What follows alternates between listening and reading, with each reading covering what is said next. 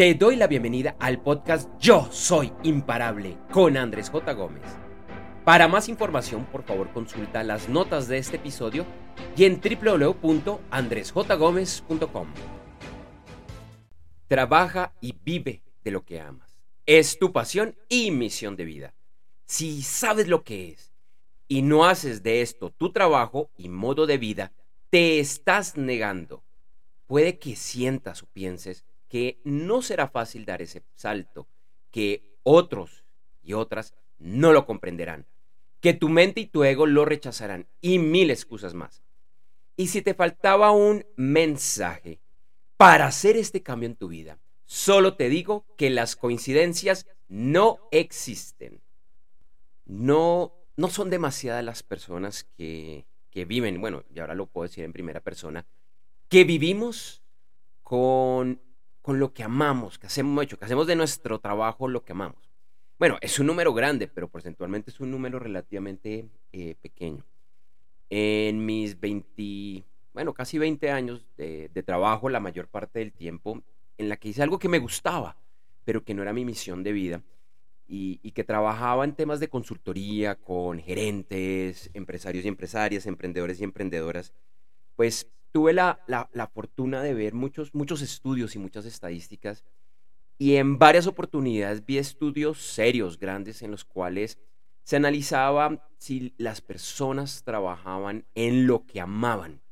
En lo que amaban. No, no recuerdo haber visto ningún estudio sobre pasión o misión de vida, sino que básicamente les preguntaban, bueno, ¿trabajas en lo que te gusta? Si pudieras volver a empezar, ¿elegirías la misma ruta? Y esas estadísticas que como te digo las vi muchas veces, era, llamémoslo sorprendente, ver que más de la mitad, el 60, 70% o, o incluso más, decían que no, que realmente pues si pudieran volver a empezar, elegirían otro camino, que realmente no amaban lo que estaban haciendo, pero pues era lo que les tocaba hacer, porque era la lección que habían tomado, porque era la ruta que bueno, que, que, llevan haciendo, que, se podían poner a hacer ahora, que ya llevaban 10, 20, 30, 40 años o más en esa ruta profesional, que ya era un poco, un poco tarde y además era su manera de subsistir. Y yo creo que esa es una respuesta bastante válida y diría que bastante, bastante eh, lógica. Yo también digo, bueno, que tuve la, la fortuna que cuando salí del colegio, cuando me gradué a los 18 años, tomé una ruta que la había pensado por mucho tiempo, que nadie me, me obligó. De hecho, que no seguí la ruta, la ruta de mis padres. La ruta de mis padres está por el lado de la, de la medicina. No fue mi interés, nunca lo fue. Siempre me encantaron los computadores. Y, y me gustaban los negocios por temas de mi familia, bueno, por, por muchas cosas. Y en la universidad sí que descubrí que eso, que eso me gustaba. E insisto, tuve la fortuna de que trabajé en algo que me gustaba por muchísimos años, que me dio para, para subsistir, que a veces fue una montaña rusa, porque también tengo que ser sincero, la parte económica fue muchas veces una montaña rusa, pero, pero me disfruté la mayor parte del camino. Sin embargo, no era mi pasión gigantesca, ni mucho menos mi misión de vida. De hecho, mi misión de vida la vine a conocer cuando tenía como unos 35 años o algo así, que yo creo que que eso es lo que le sucede a la mayoría de las personas y que de hecho yo creo que la mayoría descubren su misión de vida eh, a una edad mucho más, más avanzada. Y eso está bien, eso está bien, porque por lo menos en mi caso, para entender cuál era esa misión de vida, tuve que vivir todo lo que viví. Lo bueno y especialmente lo malo, lo que me dolió, esos, llamémoslo, eh, errores dolorosos que a veces la vida nos, nos muestra, porque así es que nos va mostrando el camino, la ruta, la ruta a seguir. Y te cuento todo esto porque entendí, y esto lo entendí cuando tenía 35 años, es decir, hace 7, 8 años, que entendí cuál era mi misión de vida, pero no quise hacer nada al respecto. Y lo, tuve muy claro, lo, entendí. Entendí que todo lo que había, me había pasado, incluyendo una fuerte quiebra, una fuerte quiebra, me estaban llevando hacia un camino y yo lo negué. Cuando yo tenía esa edad, te digo, aproximadamente unos 35 años, que entendí cuál era mi misión, mi misión de vida y espero que, te relaciones con esto porque esta es una historia para ti, no para mí. Yo dije, bueno, voy a seguir trabajando en lo que estoy haciendo en el tema de consultorías, es algo que, me gusta, eh, todavía no he logrado como esa estabilidad económica. Entonces vas a seguir trabajando en esto. Ya le he invertido mucho tiempo. Le voy a invertir unos 10 años más, hasta que tenga 45 años. Y cuando tenga 45 años, ahora sí, ya en libertad financiera, donde ya todo está, está listo, donde si me quiero tomar uno o dos años sabáticos lo puedo hacer, ahora sí me voy a dedicar a mi misión de vida. Pero la vida tiene su forma de, de, hacer las cosas. Em, llegó, bueno, muchas situaciones, entre las cuales estuvo la pandemia por el COVID-19, donde, bueno, también pues estuve en una relación muy, muy importante que finalmente pues eh, finalizó. Y hace un par de años, cuando tenía 40, como que hice un alto en el camino y dije, wow, un momento. Pues había dicho que en 10 años, cuando tenía 35, me iba a dedicar a mi misión de vida. Ya eso no lo voy a lograr y en 5 años no creo que logre la libertad financiera que estoy buscando. Además porque con la pandemia mis negocios de consultoría se fueron al suelo, todo se quedó quieto Estoy como volviendo a empezar. Entonces en ese momento, en ese momento dije, ok, va a ser esa pausa. Entonces, bueno, va a haber cinco, años más. Entonces, cuando cumpla 50 años, ahora sí, con libertad financiera, todo funcionando, voy a dedicarme a lo que es mi misión de vida. Y la vida me mostró un camino diferente. La, vida me, me, trajo, me trajo muchos regalos. Y, y, yo estoy seguro que en tu vida es así, así no lo, no lo estés viendo en este momento, pero incluso lo malo, con el tiempo te vas a dar cuenta que, fueron regalos increíbles porque por, algo estaban ahí, por algo estaban ahí. Y a mí me sucedió algo empezando este año 2000, 2023 que me hizo reflexionar mucho sobre lo que yo estaba haciendo. Que aunque lo que venía trabajando en consultorías y de hecho una evolución que tuve ya hacia programas online, pues aunque me encantaban, no era mi misión de vida, y que quizás estaba haciendo las cosas al revés. Es decir, estaba trabajando en algo que aunque me gustaba, eh, pues para buscar la libertad financiera, y que de pronto lo hubiera logrado, porque eso no, no, no lo niego, pero que estaba tomando la ruta más larga, la ruta más difícil. En cambio, si aceptaba y entendía cuál era mi pasión y que tenía que vivir de eso, y dar este mensaje al mundo, el tema de la libertad económica se iba a desbloquear como te digo, pasaron muchas cosas para, para llegar acá. Poco a poco iré contando porque espero que te vayas relacionando con muchas de, de, de, estas cosas que me pasó porque yo creo que esto es lo que le pasa a todo el mundo. Pero decidí aceptar y acepté, y te lo digo de esta manera, con mucho miedo, lo que era mi misión de vida, que está relacionado con estos audios, con los videos que estoy publicando, que te invito a que los consultes en mi página web www.andresjgomez.com o en mis redes sociales eh, Andrés J. Gómez. Solo en TikTok estoy como yo soy Andrés J. Gómez.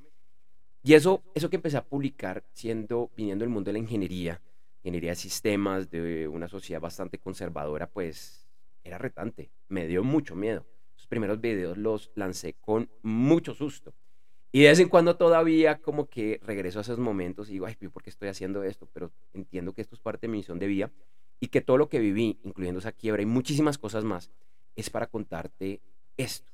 Esto que tú estás escuchando en este momento, pues fue la la ruta que yo, que yo seleccioné y que en este momento la estoy, la estoy viviendo. Entonces yo sé que no siempre es fácil seguir lo que es tu misión y tu pasión. Pero también entendí que a medida que yo siguiera trabajando en otra cosa que no era lo que realmente me apasionaba, en lo que yo más fluyo, me estaba negando. Era como negarme a mí mismo. Y esa es una de las peores cosas que podemos hacer. Y si le hacemos caso a esas estadísticas que mencionaba antes, digamos que solo sea el 60%, pero que el 60% de la humanidad trabaja en algo más porque le toca que es porque, porque quiere, estamos en un mundo donde nos estamos negando.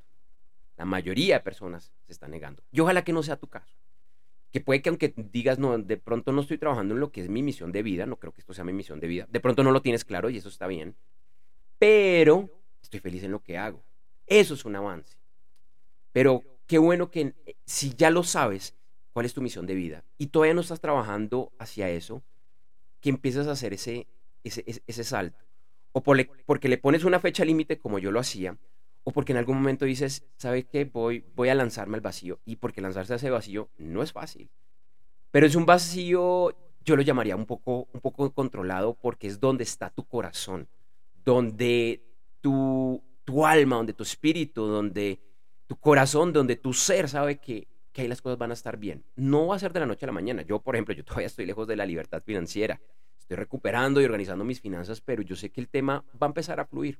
Va a empezar a fluir y estos son como este, este podcast, estos eh, videos, estas eh, imágenes que estoy publicando, para mí esto es el calentamiento de lo que se viene y de lo que van a ser probablemente los siguientes 20, años de mi vida. Y yo espero que de aquí a 20 años lo que vas a encontrar de que estoy publicando en redes sociales, en libros y más, va a ser muy diferente a lo que estás viendo ahora, porque esto, este es el entrenamiento, yo todavía estoy aprendiendo y eso está bien. Y eso está bien. Y a ti te va a pasar algo similar el día que decidas hacer ese, ese salto. Y si, y si lo haces con miedo, hazlo, no importa. Te van a criticar. Muchos no lo van a comprender. Yo sé que hay gente que me está viendo, gente que me conocía hace mucho tiempo. Hay gente muy amable que ha hablado conmigo, incluso gente que me busca y me dice, Andrés, me encanta lo que estás haciendo, te fluye, me encanta tu mensaje. Pero también sé que hay gente, y hay gente que me ha escrito que me están criticando, oiga, ¿usted por qué está haciendo eso? No entiendo lo que usted está haciendo, se enloqueció. Y hay mucha gente que no me habla, con los cuales no me habla hace mucho tiempo, que estoy absolutamente seguro que piensan lo mismo. Y de pronto hay gente que me sorprendería que de pronto tuvimos algún malentendido en el pasado, que nunca fuimos realmente amigos y que de pronto ven lo que están haciendo y diga, wow, chévere, chévere, como decimos acá en Colombia. Interesante lo que estás haciendo, Andrés. Entonces, las excusas existirán. Y tu mente y tu ego te, te van a querer bloquear porque te quieren proteger. La mente, la mente tiene como misión protegerte y a veces con su lógica, pues te protege de la manera que no es la ideal.